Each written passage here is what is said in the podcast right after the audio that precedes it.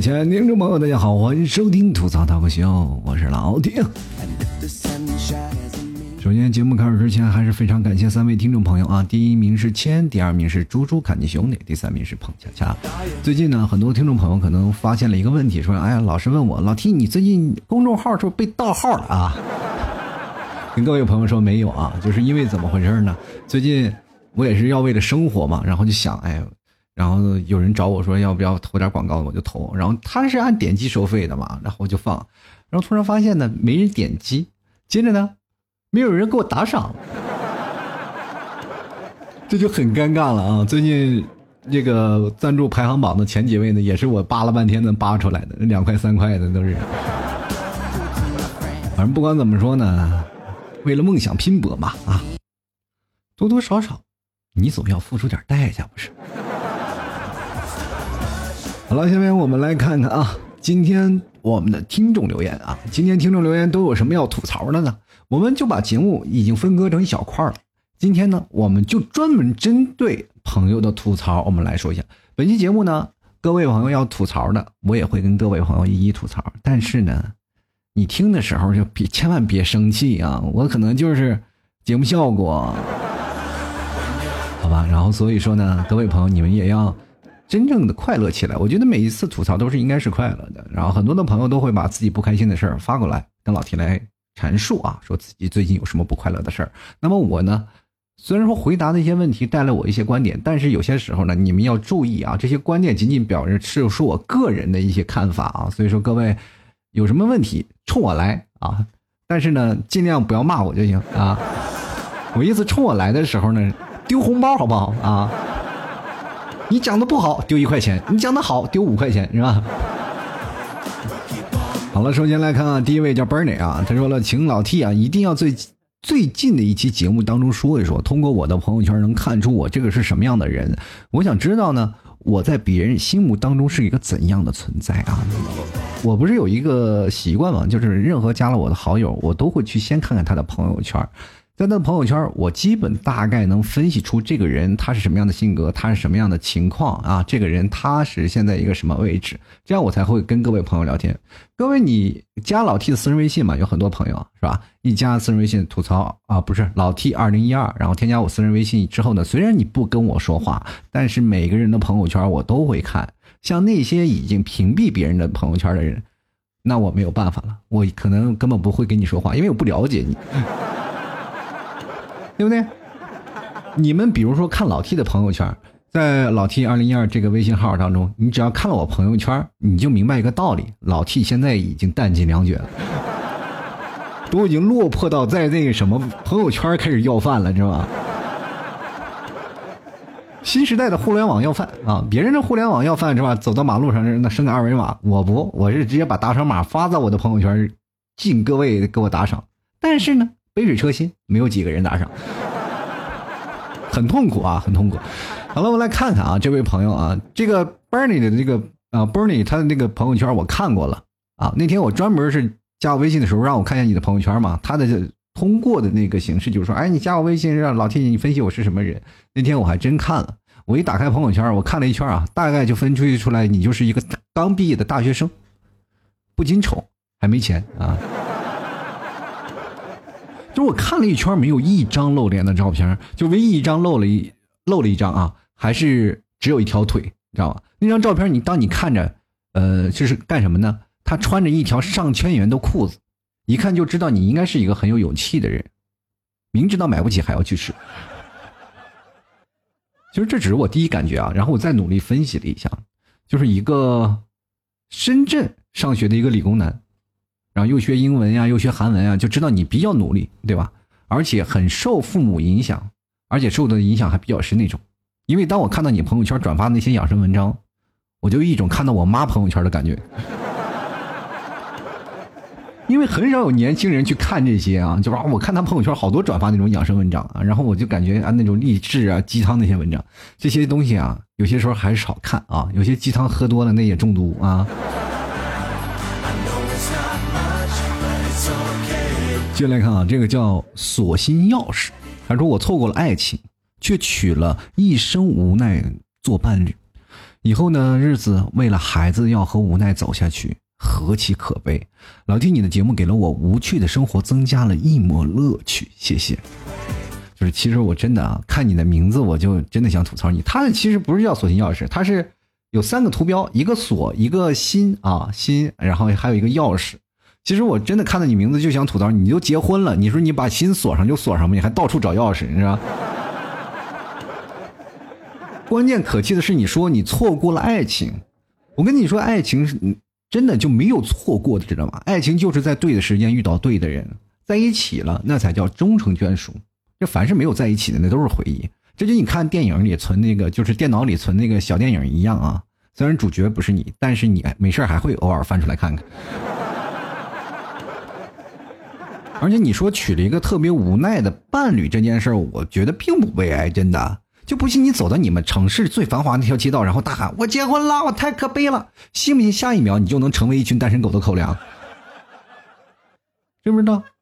而且那么多人没有对象，你都已经结婚了，还有孩子了，朋友，你想想，这是再过两年你就可以当爷爷了，那是什么感觉啊？而且真不是我节目给你增加了一丝乐趣，真的，而是你本身就有那么一块地方，它就是快乐的。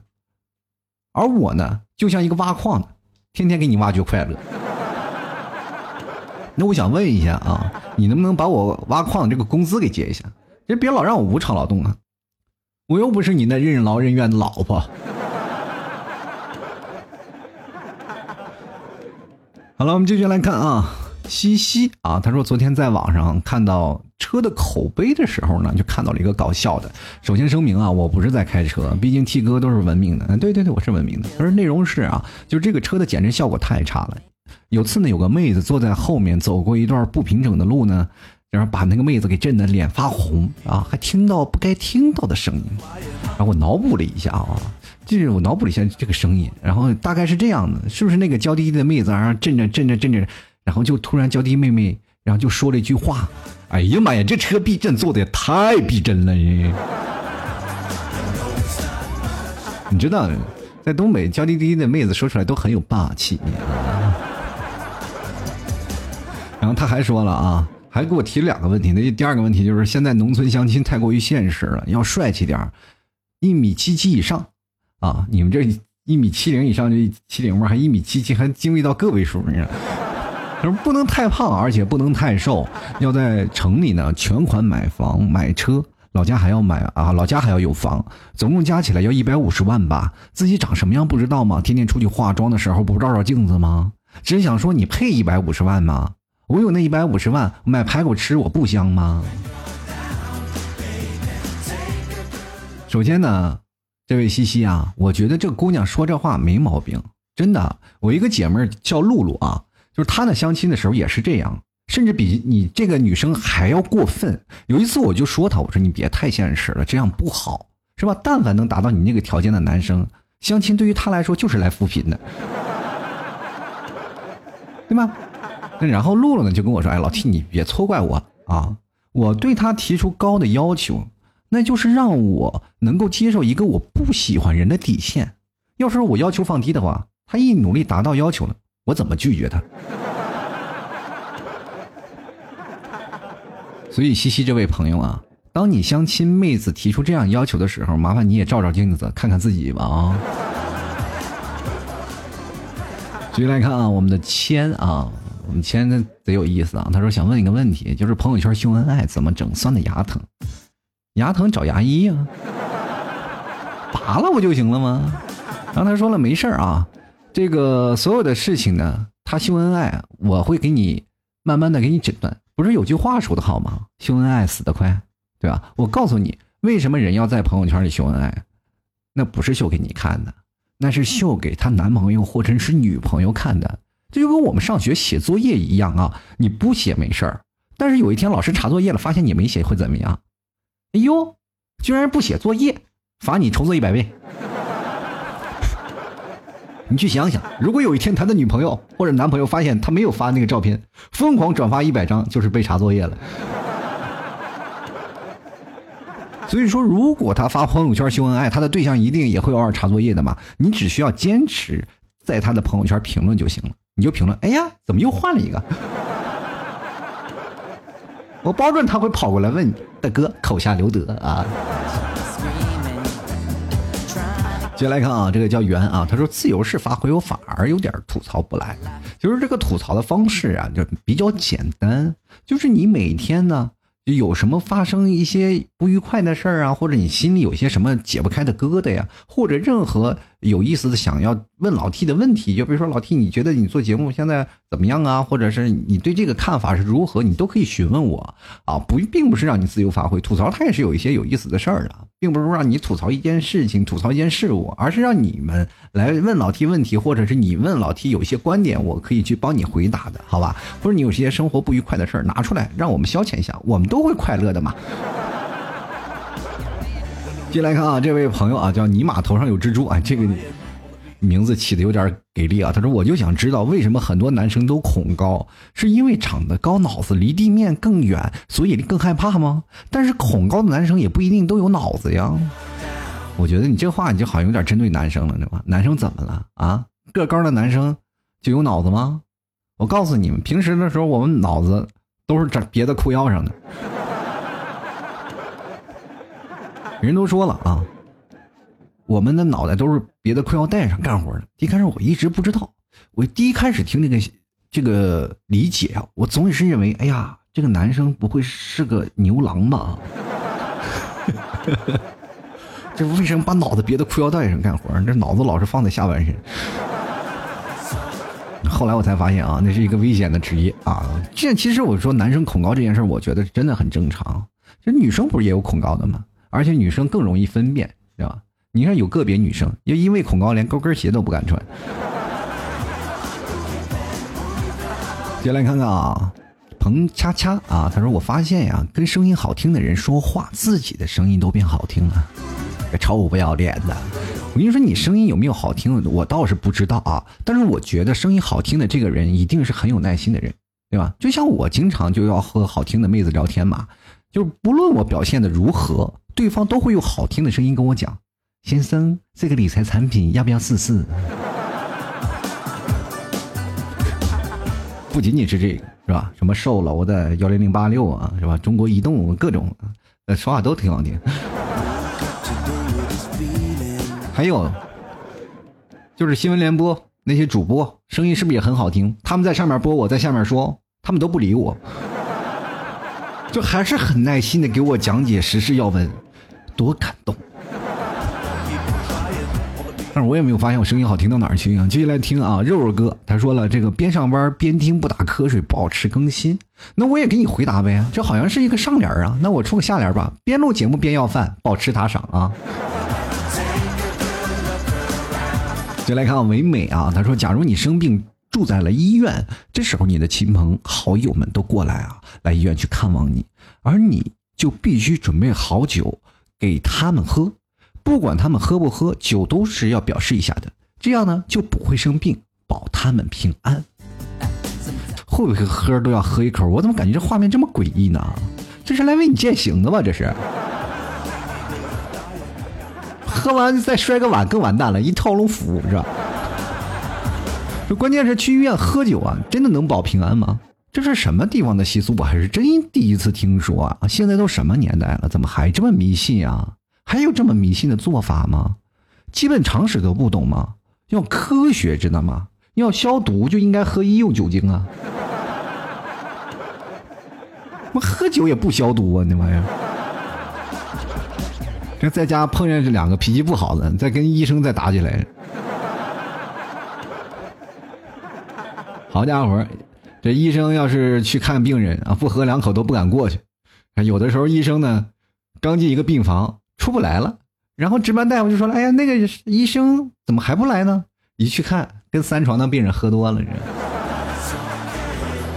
最可怕的是呢，喝多了那大夫吹牛逼啊，吹的已经东边西边已经不知道怎么回事等有的人再过去，发现大夫正拿刀子给那个哥们儿是边喝酒边做手术呢。就来看啊，沿江而来，沉默革命杀手啊！他说昨晚梦见了马桶在蹦迪啊，怎么了？你们家马桶是天天吃你的粑粑吃多了吃成精了吧？这是。啊，蹦迪啊，就很好奇，就是你每天吃的是什么，居然能拉出日月精华来。哎呦我天！哎呀，这见过那个什么，见过各种的精啊，第一次见着马桶精啊。这家伙上厕所还能不能安心的上厕所呢？是吧？半夜马桶跑到你床边敲你，哎，我饿了。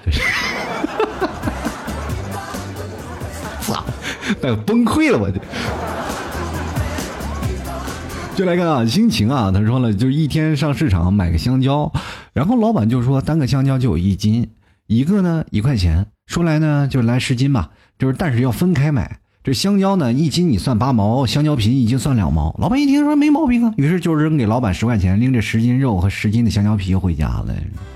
你这话，这我一听就是个段子。现实中做买卖的哪个不是拴个尾巴就是猴啊？啊！现实中你到菜市场去买菜。从老板给你送葱的数量，你大概就能分出啊，他从你身上到底赚了多少钱，这是小窍门啊，对吧？但是你别看他挣你那么多钱，你下次啊还会屁颠屁颠来这里买。道理很简单，因为送的葱多，对不对？所以说各位朋友，你们买老 T 家牛肉干，不管怎么说，你们吃过一次，到时候还是会来购买的。登录到淘宝搜索老 T 家特产牛肉干购买。为什么呢？因为节目好听，对吧？而且呢，它能减肥。着急一不吃牛肉干又反弹了。所以说，各位朋友，直接登录到淘宝搜索“老 T 家特产牛肉干就好了啊，或者直接登录到微信里搜索“老 T 二零一二”，添加老 T 私人微信，问老 T 要这个牛肉干的链接，老 T 会直接发给你。哎，当然了，我那里不仅仅有牛肉干还有什么奶制品啊，什么奶提子，还有马奶酒。啊，还有一些草原蘑菇酱，我真的强烈推荐大家可以吃吃那草原蘑菇酱，真的效果非常好，尤其拌饭吃，单身老爷们必备产品，知道吗？在家里一个人只要焖一锅米饭，你不炒菜也可以啊，属于单身狗们的狗粮，你知道吗？所以说，单身的朋友们千万不要犹豫了，抓紧时间下单购买了啊！机不可失，失不再来，再过几天万一没人买，我下架了。你去哪儿凑这个狗粮去？人大家可以吃一吃啊，试一下。我们继续来看看我们听众留言啊。然后希若初见，他说：“老 T 帮我找一下我们家狗子吧，总被发情的小母狗勾着走。哎呀，一走就好几天不回家，咋办呢？急死人了！成天在人家吃喝也不想我。就我劝你还是不要去找他去了，这是一个必须要经历的过程，是吧？就像你也总有那么一天会被一只小奶狗勾搭走的。”真的啊，不过我还是特别佩服你家的小狗啊！你说不仅仅睡了人家的狗，还天天跑人家去那儿蹭饭是吧？真可谓是狗中韦小宝啊！还有各位朋友，别忘了添加老 T 的微信公众号啊，微信里搜索主播老 T，添加关注就可以了。接下来我们继续来看啊，这个叫做“未有团圆意”的这位听众朋友，他说：“我一直有个疑问。”就是我经常会梦到一些其他省份、其他城市的陌生人的一些小事儿啊，就很小很小的事儿，可能只是人家一家人吃一餐饭这样的事儿。我就在想啊，会不会那些我梦到的人也会在做这个梦啊？那你下次做梦的时候可以多做一些尝试啊，这位朋友啊，你说看看能不能再梦到啊他们当中的一些小细节，就仔细看啊，就是看他们有没有玩手机，然后能看到他们微信号啥的，对吧？然后就加上他。你你加上他了以后，跟他说，你们做的那些坏事，我可都梦见了啊。接着呢，你就跟他们要封口费，你这就等于间接开辟了一条发财致富的路子，知道吗？多让人羡慕呀！你看，你每天一个人睡觉就能挣钱，不像别人，紧着跟别人睡觉还挣不到钱啊。你看最近啊，这不是有人上电视了吗？还不给通告费那个。多惨啊！真的处处都是世界，好悲凉啊！继续来看看小新先生啊，他说问了，就是 T 哥，杭州房租贵吗？啊，你看你这话问的，好像说哪儿不贵一样。真你怎么看，你知道吗？而且是对于什么人来说？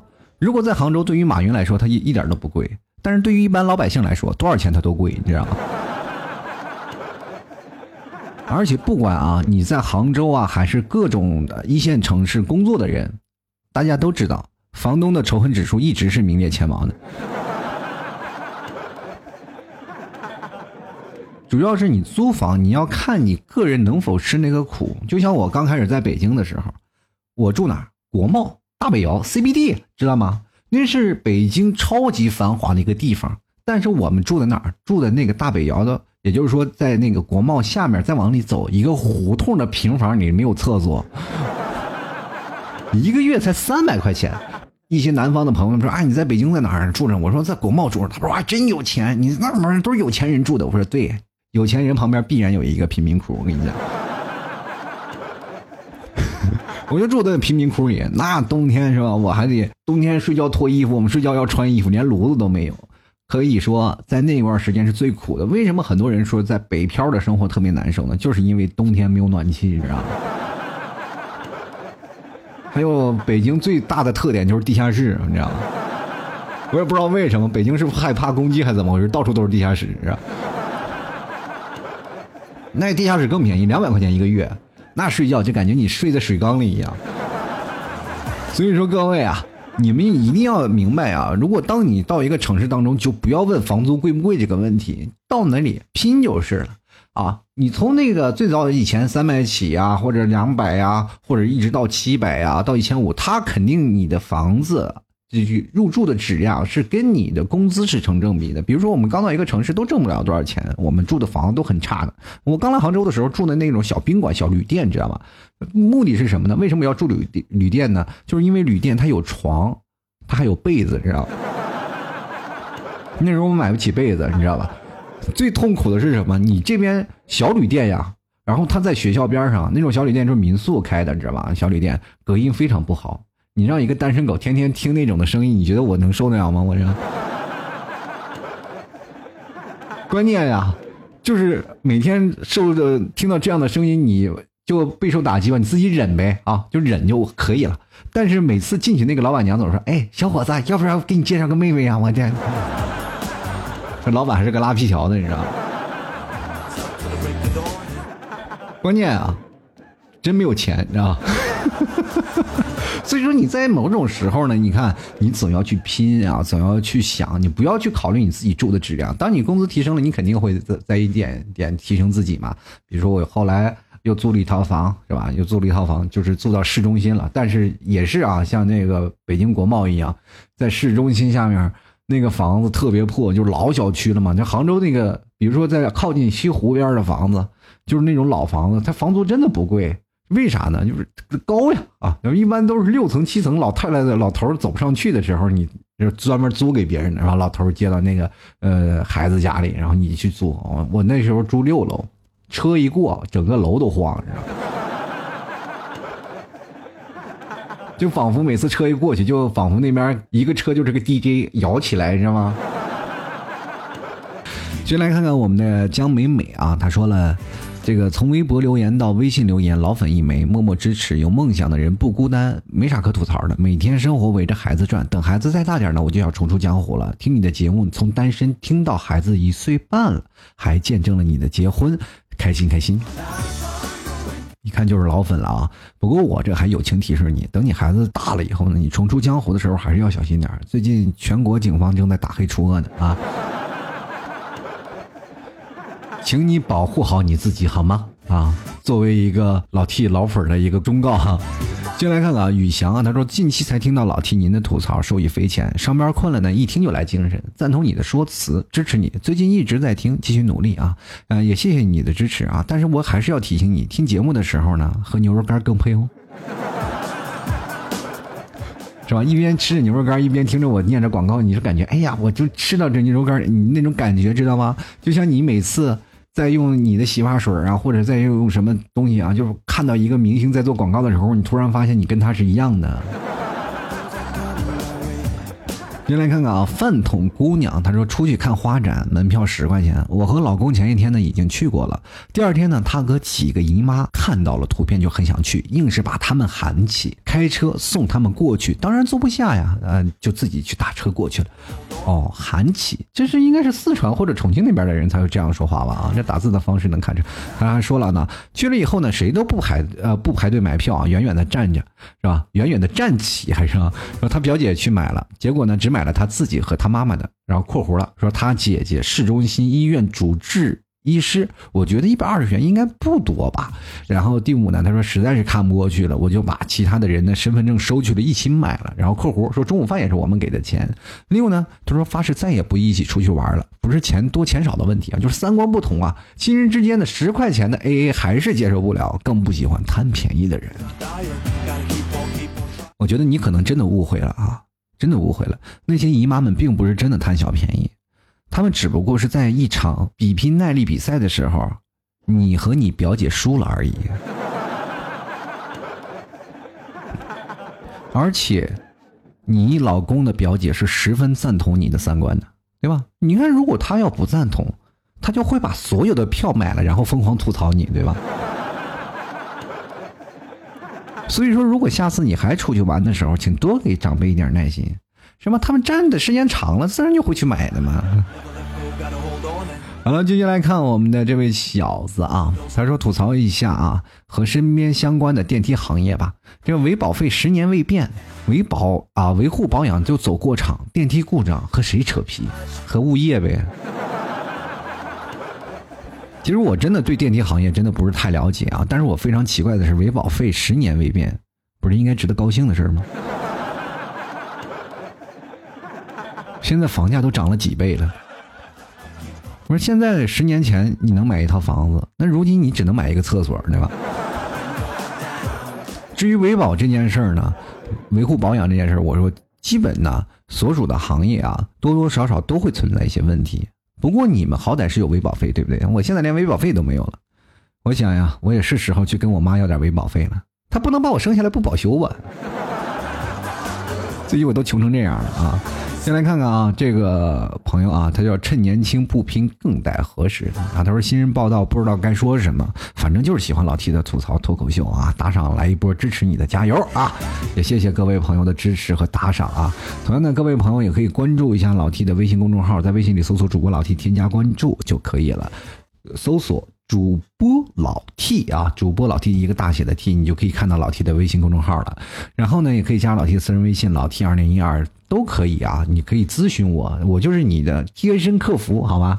有什么问题呢，或者有什么吐槽呢，都可以在老 T 的微信公众号的文章下方有一些地方留言。有很多人说我不知道怎么留言，关注我的文章啊，会专门发出一个帖子让大家去留言的啊。每天都会有这样不同的方式啊，可能在第一条，也可能在第二条，因为我每天可能会发很多条，还有几条是广告的啊。各位朋友也要注意一下，帮忙你就点击点击啊，没准这还挣点钱我。但是那点广告费，我觉得也是杯水车薪啊！估计点的也就几毛钱、几 几块钱，我也真是够了，我都。当然了，支持老 T 的还是希望多多给老 T 打赏啊！那五块、十块的是吧？一块、两块的，其实都是爱。就是你们喜欢老 T 的节目，你说啊，老 T，我听你节目，我喜欢，不打赏。但是各位朋友，你这个思想的观念呢，就会让我很崩溃。比如说听我一期节目吧，一个月吧，你哪怕打个一块两块，那我听我节目的话，我大概一个月我就能知道我有多少听众了，是吧？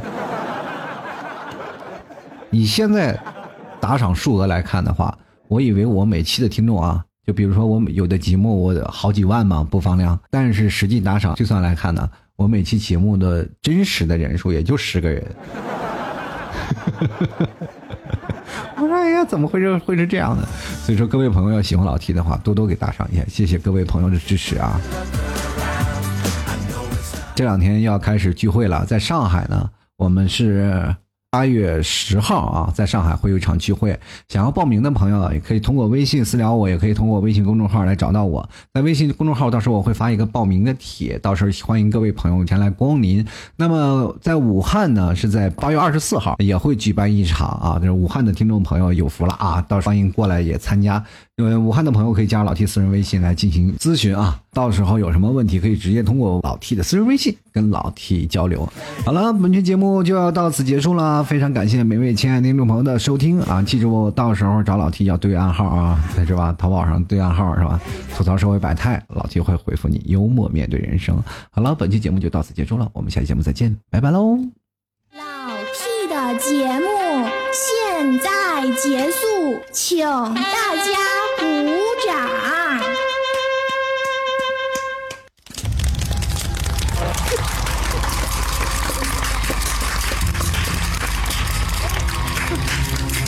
皇帝好，好，好，好，好，好，好，好，